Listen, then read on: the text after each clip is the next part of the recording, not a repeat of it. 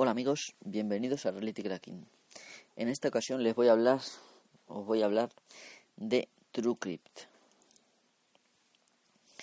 Para empezar vamos a ver qué es TrueCrypt. TrueCrypt es una aplicación eh, que permite cifrar o encriptar el disco duro de tu ordenador y de esa forma mantenerlo aislado de cualquier intento de acceder a sus datos. Es una aplicación con 10 años de historia cuyos autores eh, no se conocen.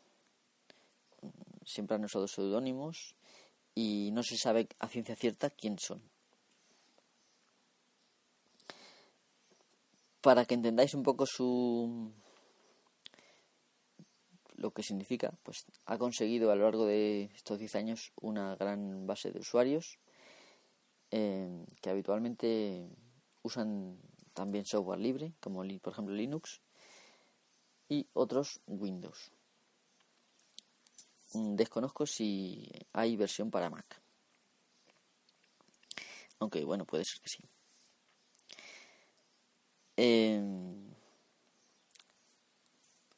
¿Por qué es hoy interesante TrueCrypt? Pues TrueCrypt en sí mismo podría ser interesante analizarlo, ¿no?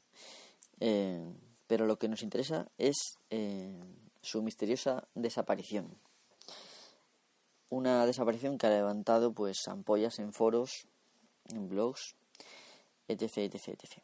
Y que trae a usuarios mm, con una duda existencial ahora mismo de saber lo que van a hacer, si abandonan TrueCrypt o si se cambian a, a otras opciones.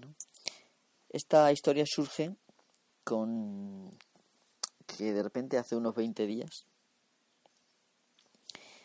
en la página de TrueCrypt que se llama truecrypt.org, eh, automáticamente redirecciona a una página de SourceForge, la cual eh, contiene un aviso de que TrueCrypt eh, ya no es de fiar porque puede contener vulnerabilidades sin arreglar. Y que debido al abandono de Microsoft del soporte a Windows XP Windows Vista y Windows 7 que se descontinúa el proyecto. Em, además, eh, ofrece instrucciones para eh, desencriptar el disco duro y pasarse a BitLocker, una solución que ofrece Microsoft eh, desde Quiero recordar que es con seguridad con Windows 7 y sin seguridad, pero con casi seguro con Windows Vista. Em, es verdad que bueno que que Windows Vista y Windows 7 pues ya el soporte para TrueCrypt era era menor, ¿no? Pero bueno, la gente lo ha seguido usando con un cargador, con un bootloader y con un módulo del kernel que ha funcionado y, que ha seguido funcionando. Y que bueno que ya digo que la base de usuarios los usuarios se han debido de quedar pues totalmente helados del anuncio eh, muchos dudando de si esto era un ataque de hackers o, ha sido una conspiración de la mano de la CIA de la NSA de Microsoft a saberse de quién no eh, otros han mantenido su fidelidad y han dicho que a pesar de todo van a seguir usando TrueCrypt, que lo ven como una buena solución y que no les ha dado problemas estos años y que lo van a seguir usando y punto. Y otros pues han reaccionado con pesimismo y han dicho que ya esto es la gota que compra el vaso y que ya no van a seguir con TrueCrypt. Eh, yo, analizando un poco las causas, no volviendo un poco atrás, mm, no veo suficiente causa que desaparezca Windows XP. Porque realmente Windows Vista y Windows 7 todavía tienen Microsoft soporte, creo, ¿eh? No ha anunciado soporte, cierre de soporte más que para Windows XP. Eh, entonces, em, no lo veo como causa. Entonces, bueno, por parte de los usuarios que dudan, pues hombre, es normal dudar porque esto es demasiado raro. ¿Por qué no hacer este mismo aviso en la, página de TrueCrypt? Pero aparte de esto, eh, hombre, hay gente que piensa que, lo de la conspiración y lo de los hackers que puede ser verdad, pero hay una cosa que parece desaconsejar o quitarle la razón a esa, a esa, a esa gente, ¿no? Y es que se han tomado la molestia de crear una nueva versión del producto que en realidad es un cambio diferencial que lo único que hace es permitirte desencriptar tu disco duro y mm, permitirte cambiarte al a BitLocker o al producto que tú quieras, en principio. Da instrucciones para Windows, eh, para Linux, me parece.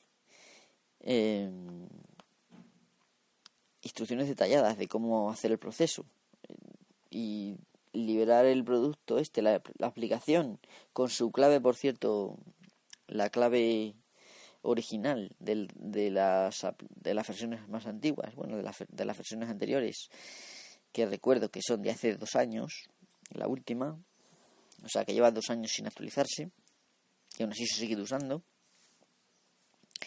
pues hombre, hace dudar de que realmente esto sea un ataque de hackers. Un hacker no se va a dedicar a sacar una versión Aparte de que con el tiempo que ha pasado ya se habría sabido la verdad. yo en esta ocasión me mantengo como que esto no es más que un... simplemente han decidido abandonar.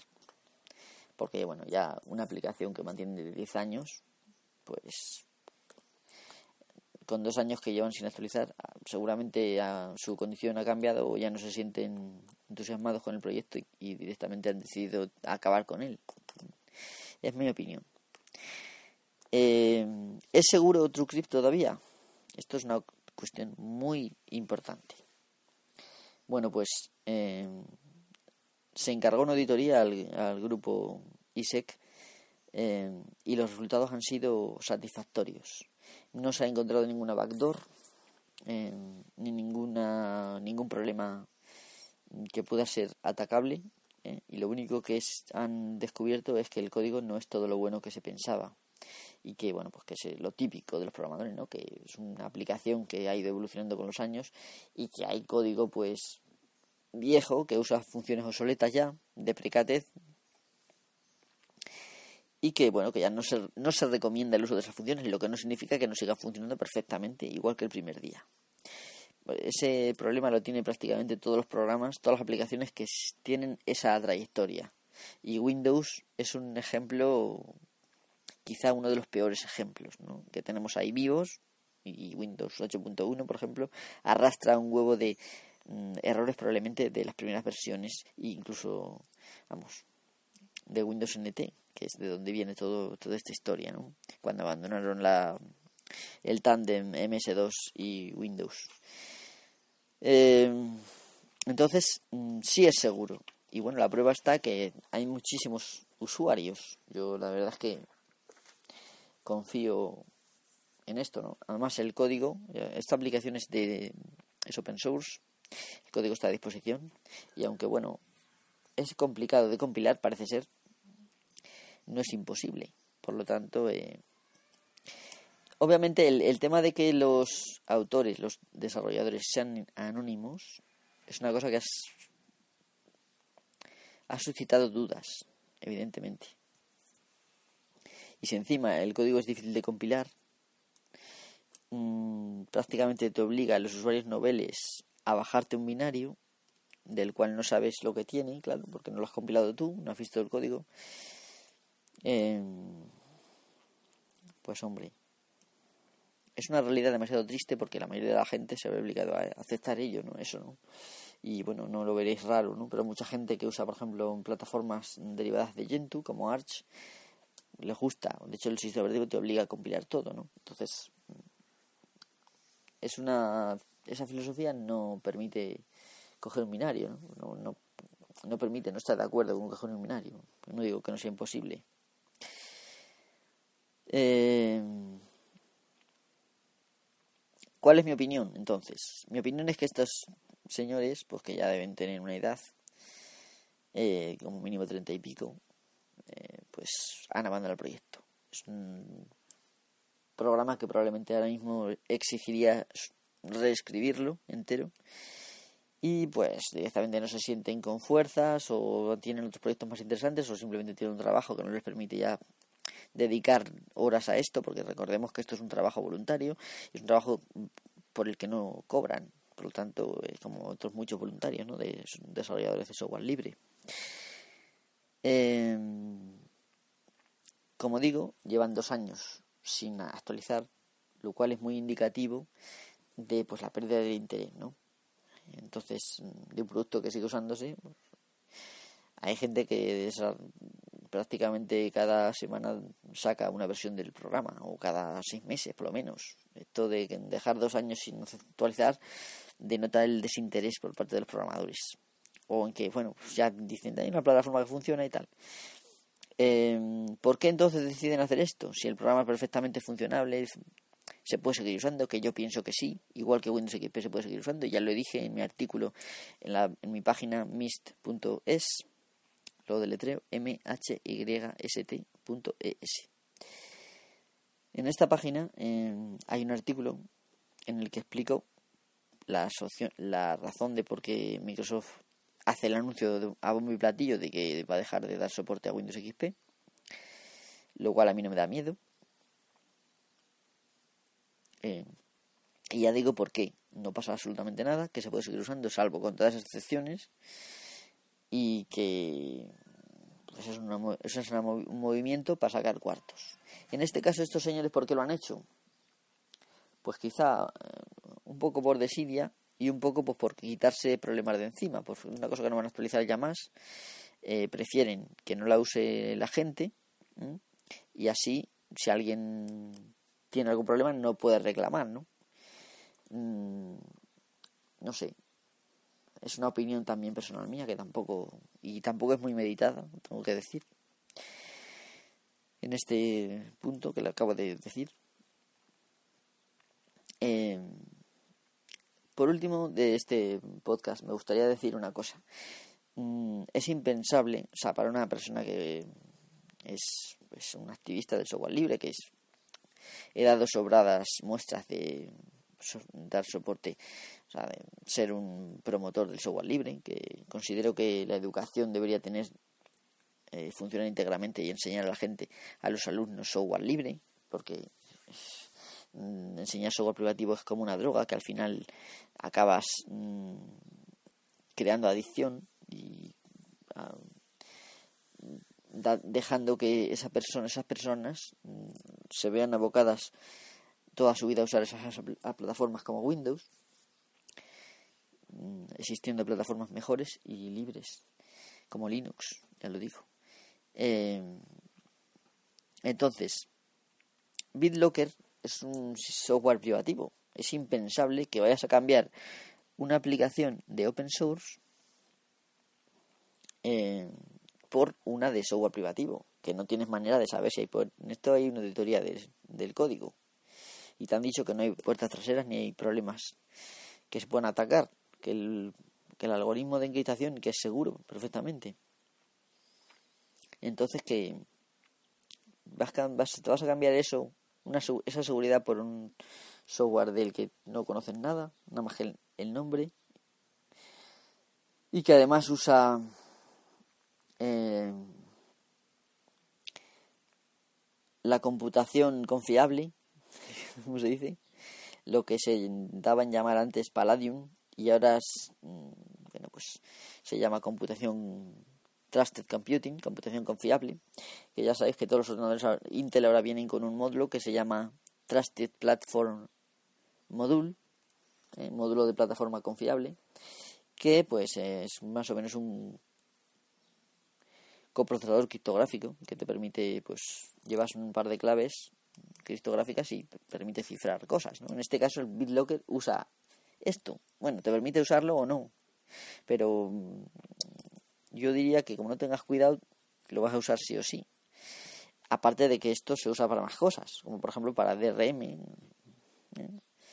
Y todas estas cosas, que yo, yo me alejaría de Windows a más, vamos, a más no poder.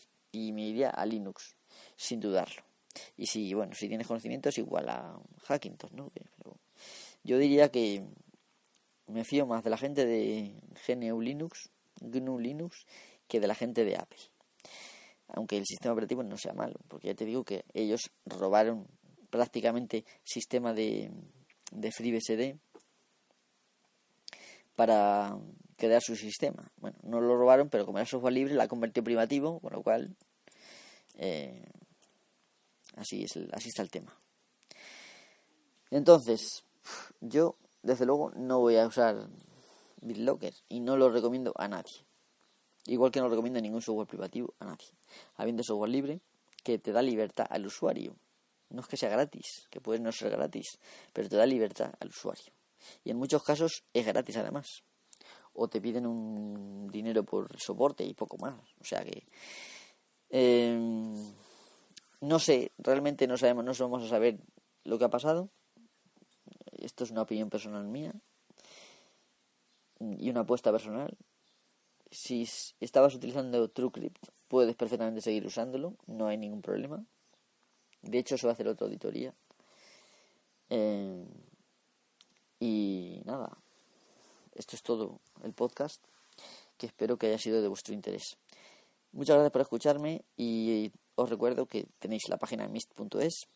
En Twitter me podéis encontrar como arroba mist.es, arroba mist, perdón. Y tenéis el correo del podcast que es rcracking.com al que podéis escribir y si escribís pues lo leeré, obviamente.